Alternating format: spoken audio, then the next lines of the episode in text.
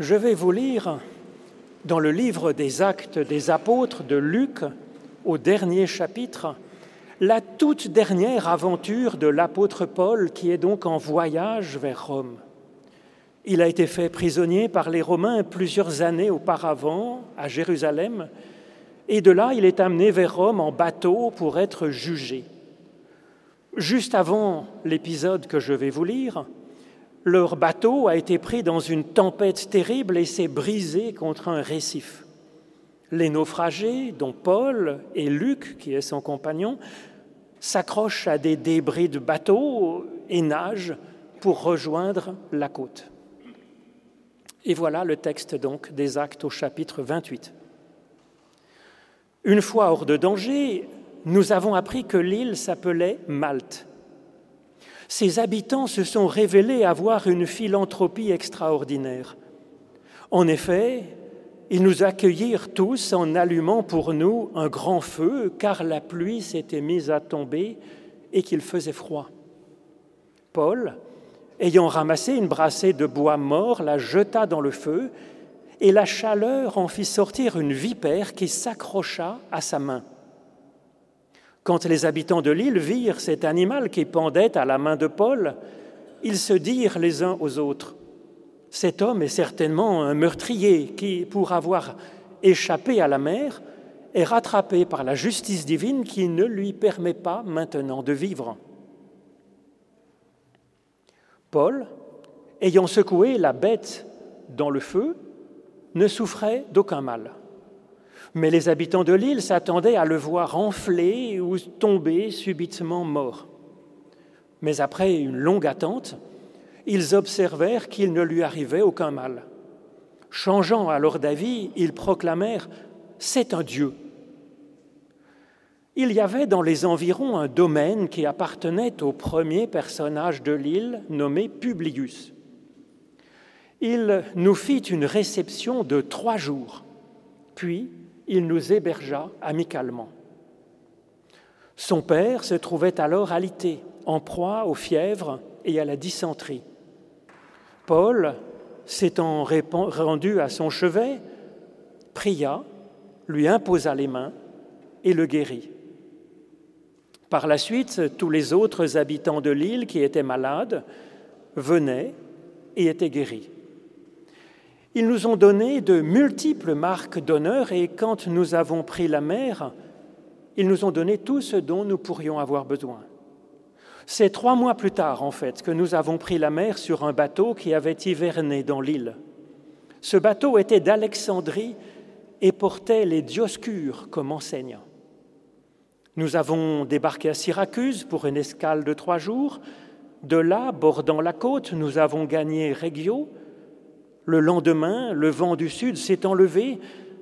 Nous sommes arrivés le surlendemain déjà à Pouzol. Nous y avons trouvé des frères qui nous ont invités à rester sept jours avec eux. C'est ainsi que nous sommes arrivés à Rome. Afin de comparer cette dernière aventure de l'apôtre Paul dans le livre des Actes, je voudrais vous lire aussi un passage de l'Odyssée, comme l'annonçait Noriane. C'est la dernière aventure d'Ulysse avant d'arriver lui aussi au terme de son voyage à Ithaque. Alors je ne peux pas vous lire en entier malheureusement tout ce chant magnifique, mais par chance, s'il en existe dans l'Odyssée un très court résumé au cinquième chant, quand Zeus annonce dans les grandes lignes ce qui va se passer. Ainsi parle Jupiter, Zeus, à Mercure, son fils bien-aimé. Toi qui fus toujours notre messager fidèle, cours dire à Calypso, la nymphe à la belle chevelure, que ma ferme résolution est celle-ci, que le courageux Ulysse revienne dans sa patrie et qu'il parte sans même le secours des hommes et des dieux. Ce héros souffrant mille douleurs et abandonné seul sur un radeau fait de quelques bouts de bois assemblés, arrivera le vingtième jour dans la fertile contrée des Phéaciens, peuple si proche des dieux. Les Phéaciens honoreront Ulysse comme un dieu. Ils le conduiront ensuite dans sa chère patrie, après lui avoir donné de l'or, du bronze et des vêtements en plus grande abondance n'en eût rapporté dix lions s'il fût revenu sans malheur avec sa part de butin. Ô Éternel, par l'étude de ces écritures anciennes, ouvre-nous chacune et chacun à ton souffle de vie, au nom de Jésus-Christ. Amen.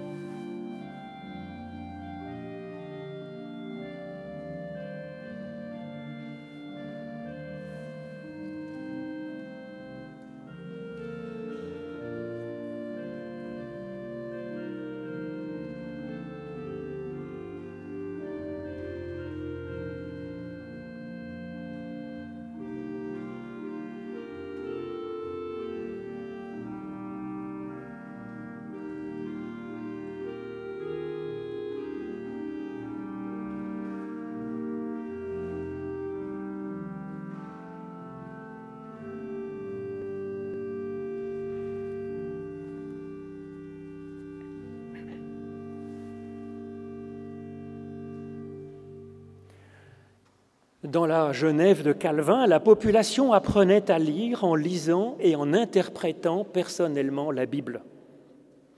Du temps de Luc, les élèves apprenaient à lire et à réfléchir dans l'Iliade et dans l'Odyssée. C'est ce que nous rapporte Platon dans Protagoras.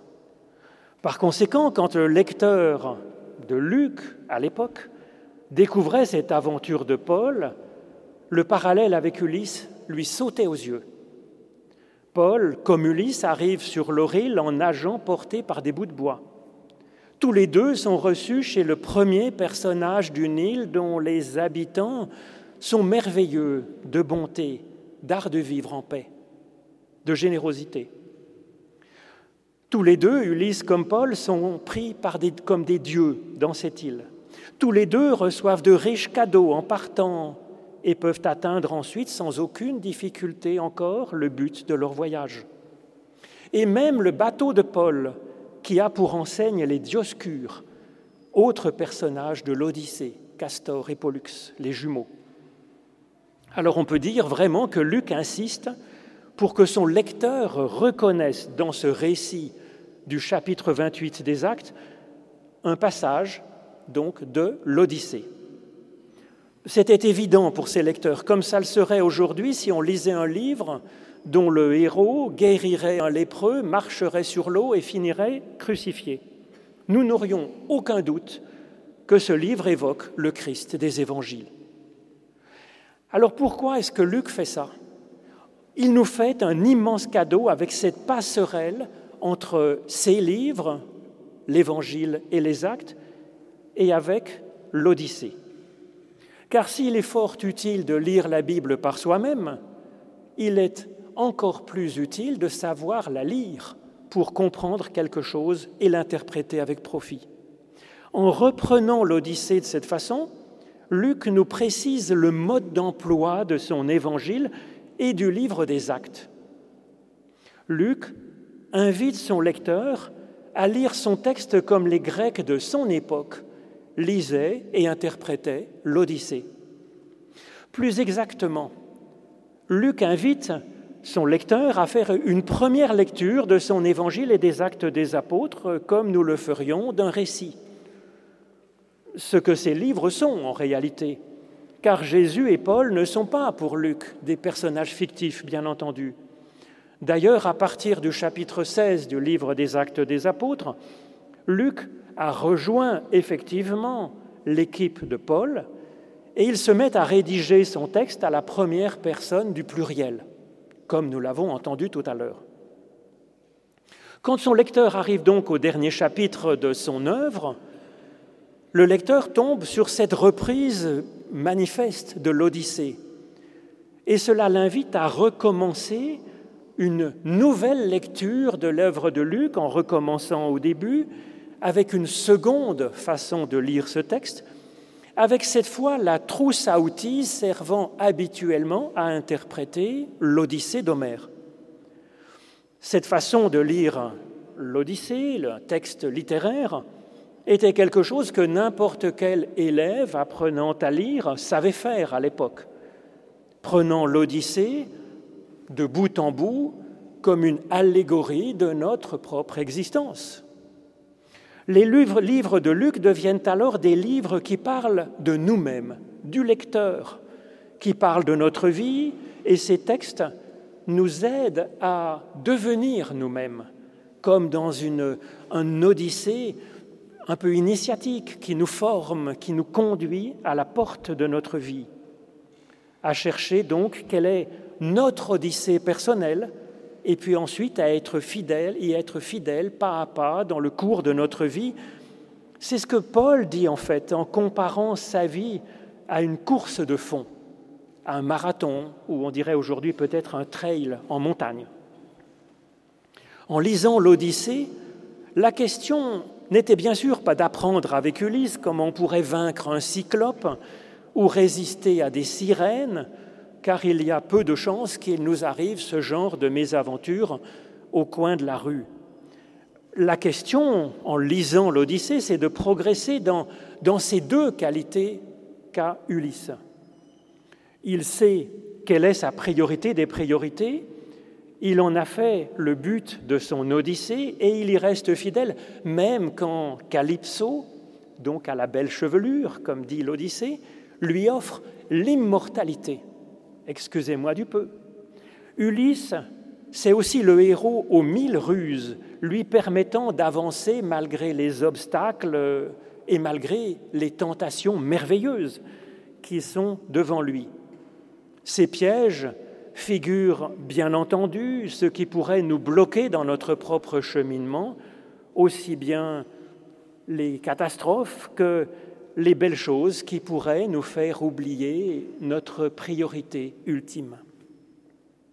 Dans un sens, nous retrouvons dans ce thème de l'Odyssée quelque chose qui s'approche de l'histoire des Hébreux dans la Torah, puisque la mise en route d'Abraham par Dieu est faite avec cette parole de Dieu, va vers toi-même, l'Erlera va vers toi-même de traverser en tentation jusqu'à arriver en terre promise, qui sera leur chez eux, comme Ulysse veut rejoindre Ithaque, où demeurent ceux qu'il aime. Alors bien sûr, cette histoire non plus du peuple hébreu n'est pas une question pour nous d'histoire et de géographie et les Pâques chrétiennes qui donnent une relecture au sens spirituel de l'aventure de l'Odyssée des Hébreux, afin de vivre en Christ cette, cette bénédiction qui nous libère, qui nous met en route, qui nous conduit vers nous-mêmes et vers notre propre vie.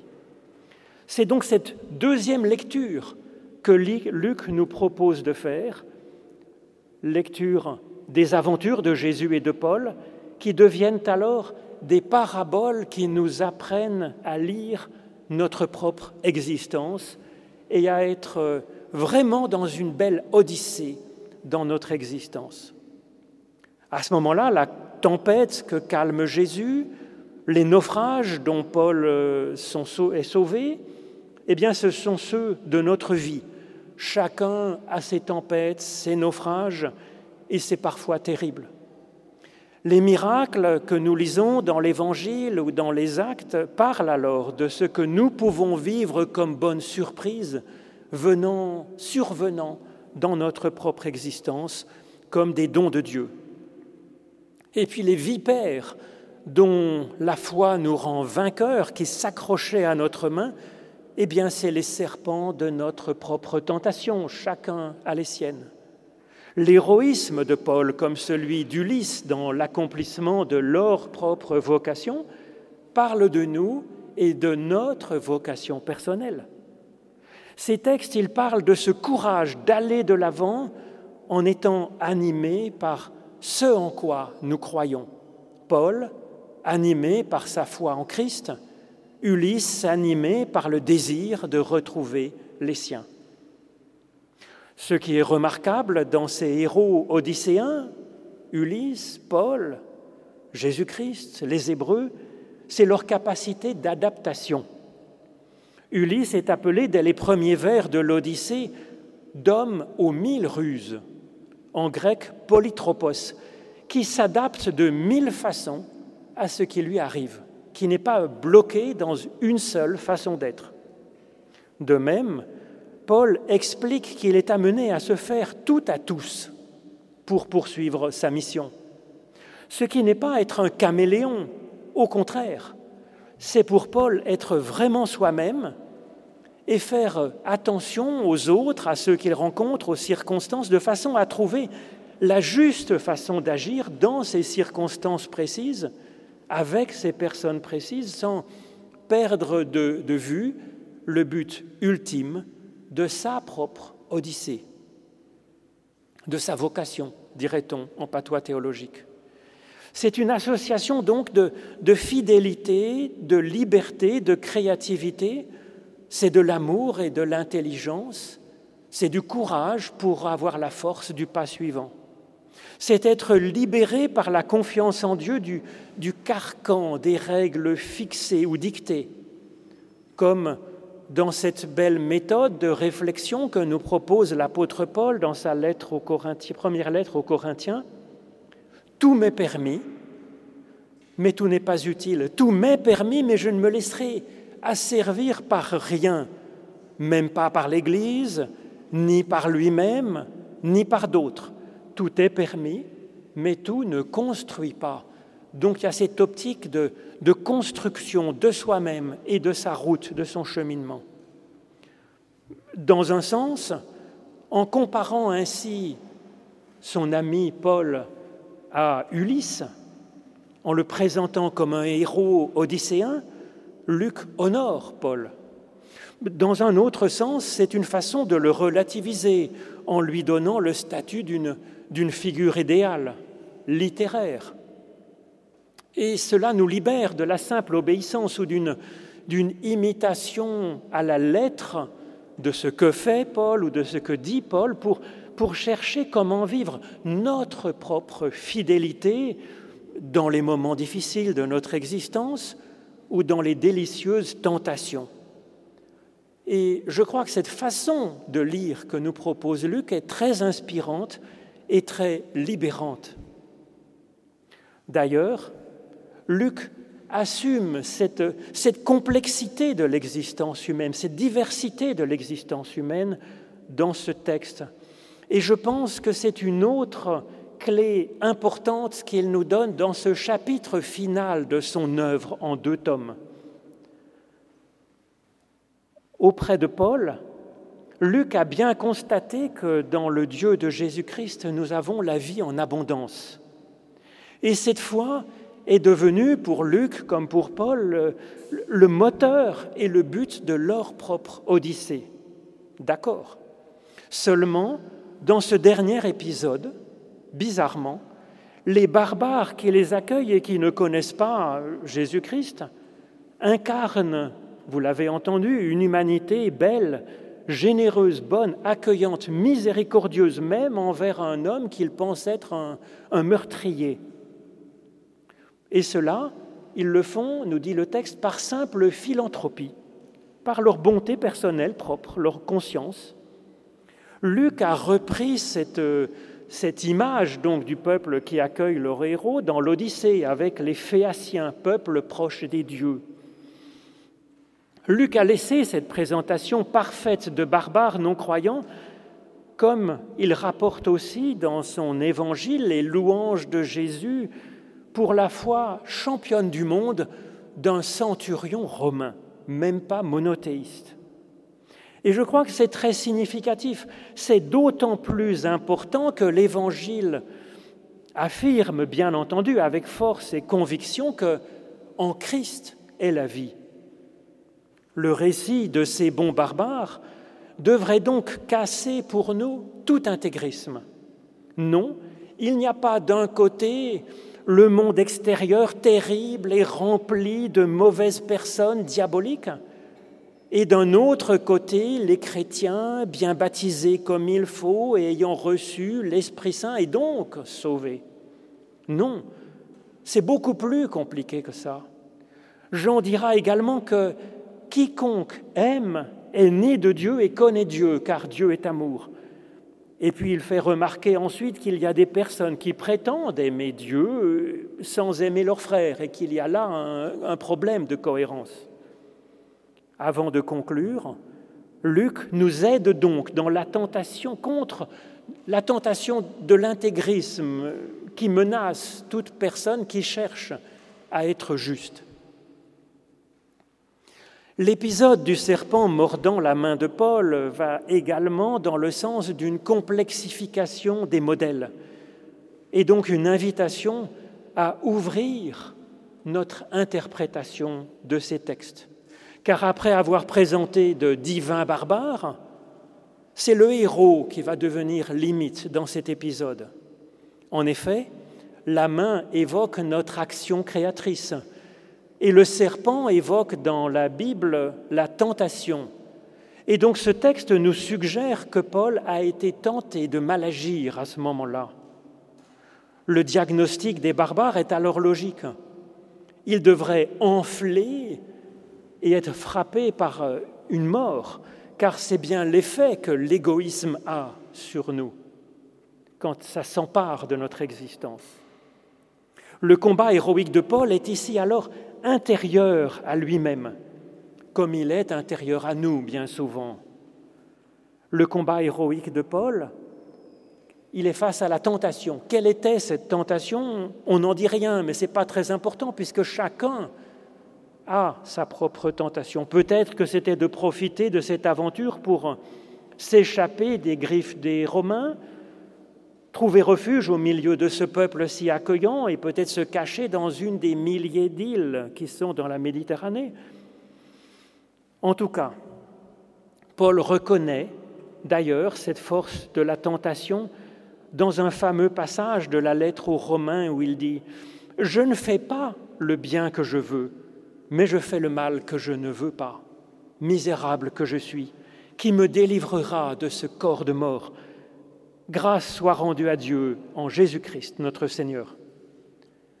Le texte de Luc va dans le même sens pour que la, tentation se détache de sa main, de notre agir. Luc nous invite ici à alimenter un feu avec du bois, du bois mort. Alimenter le feu de l'esprit, alimenter le feu de la gratitude pour ceux qui nous traitent bien dans la vie, alimenter le feu de la sagesse de philosophe grec qu'était Paul, alimenter le feu de notre propre conscience, notre philanthropie naturelle, comme c'est le cas pour ce peuple de l'île, remettre du bois sur ce feu et y agiter notre main pour que notre vipère s'en détache. Ce texte a également quelque chose de très particulier en ce que Paul se laisse prendre pour un Dieu sans protester dans le texte. Et c'est tout à fait unique dans le livre des actes où chaque fois que cela arrive, Pierre, Paul ou Barnabé protestent vigoureusement d'être considérés comme un Dieu. Et quand le roi Hérode se laisse traiter comme un Dieu dans le livre des actes sans réagir, il va finir manger tout vivant par de la vermine. Pourtant, pourtant Luc assume ici de copier l'Odyssée où Ulysse va être honoré comme un dieu par les Phéaciens. Et cela aussi brouille et complexifie les repères trop simplistes que nous pourrions avoir peut-être. C'est vrai que ce serait de la folie de se prendre soi-même pour un dieu. Ce n'est pourtant pas complètement faux puisque Dieu nous donne de son Esprit Saint, Dieu nous donne le pouvoir d'aimer et d'aider ceux qui viennent à nous euh, comme ayant besoin d'aide pour être plus en forme, comme Paul le fait ici. Ce texte nous invite donc à accepter et à assumer l'incroyable nouvelle de notre divinité, divinité relative mais bien réelle, et à reconnaître que quelque chose de la perfection de Dieu peut inspirer même la, la plus païenne des personnes, comme ces barbares qui ne connaissent pas Jésus-Christ. Paul a donc dû considérer, comme le dit Jean, que puisque ces habitants de l'île aiment vraiment par philanthropie, sans doute, ces barbares étaient nés de Dieu et connaissaient déjà Dieu. C'est peut-être pour cela que Paul ne leur annonce même pas l'évangile du Christ, alors qu'il avait là une occasion formidable et, du temps devant lui. C'était une bien belle opportunité, non? Et pourtant, il ne le fait pas. Enfin, autre chose surprenante, Paul le héros courant de toutes ses forces vers son but tout au long du livre des actes, fait manifestement ici une pause. Nous le voyons ici tranquillement manger et boire, se réchauffer, profiter d'une confortable et amicale hospitalité. Quand on lui demande, c'est vrai qu'il donne un coup de main à ses hôtes, il reste sympa, mais il a mis sa vocation d'apôtre de côté quelque temps, quelques mois. Jésus aussi, particulièrement d'ailleurs dans l'Évangile selon Luc, prend souvent des temps pour prier seul. Mais là encore, quand il est en prière avec Dieu, ce temps est un temps utile et productif, un temps de construction, un temps qui participe à sa course tendue vers son but, qui est d'accomplir sa vocation de Christ. C'est comme pour lui un temps de Shabbat, même si ce n'est ni le samedi ni le dimanche matin, qu'importe bien sûr. C'est un temps d'inspiration pour, mieux se préparer à servir. Mais ici, Paul, il prend trois mois de bon temps, et c'est bien. Ce texte ouvre ainsi un espace dans cette belle respiration de la vie chrétienne, faite de temps d'action et de temps de contemplation, de temps de service et de temps de prière. C'est comme pour euh, les terres de culture. Il y a un temps des semailles et un temps de la moisson. Puis la terre a aussi parfois besoin d'un temps de jachère, un temps d'hivernage, comme le dit ce récit des actes. Un temps qui fait contrepoids avec le reste de notre existence, comme ce texte de, livre des actes fait contrepoids avec le reste de, de ces livres en l'humanisant. Quand nous ne faisons rien d'utile, c'est parfois sage de le faire. Parfois, nous ne faisons rien parce que nous avons simplement euh, succombé à la morsure du serpent de notre tentation de flemmarder. La tentation serpentine, elle est parfois au contraire celle de l'activisme. Courir, courir et encore courir, se sentir exister que quand on est dans la production ou que quand on est dans la prière. Alors comment savoir si notre désir de repos, de vacances, de sieste, notre désir d'activité ou de prière est une mauvaise tentation ou est-ce que c'est juste à ce moment-là, dans notre propre odyssée? Là encore, pour le savoir, il est bon à chacun d'entre nous d'alimenter le feu et d'agiter notre désir au-dessus pour voir ce qui tombe. Finalement, les vacances de l'apôtre Paul se terminent et il prend un bateau qui portait les Dioscures comme enseigne. Par ce détail tiré là encore de l'Odyssée, Luc vient nous aider encore en complexifiant quelque chose, nos schémas, sur un point essentiel de la foi. Pour bien des religions et des philosophies de par le monde, le but de l'Odyssée humaine est l'éternité dans un au-delà qui chante.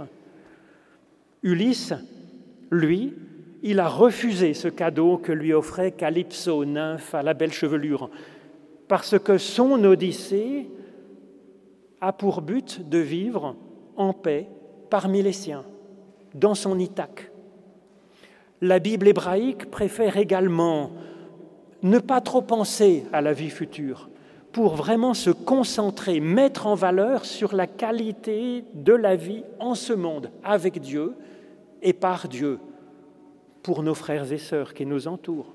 Faut-il choisir soit l'un la vie future, soit l'autre la vie présente Les Dioscures, Castor et Pollux se partagent entre la vie dans l'au-delà et la vie dans ce monde-ci. Dans un sens, je pense que c'est comme cela que l'évangile du Christ et l'apôtre Paul voient notre existence. Nous choisissons les deux. Nous sommes déjà, nous avons été déjà ressuscités, nous dit Paul. Nous sommes, comme Paul, portés aujourd'hui par un temps qui est à la fois à l'enseigne de, ces deux jumeaux, un temps qui est à la fois à la vie éternelle avec Dieu et à la fois la vie présente avec et pour ceux que nous aimons. Que Dieu nous soit ainsi en aide. Amen.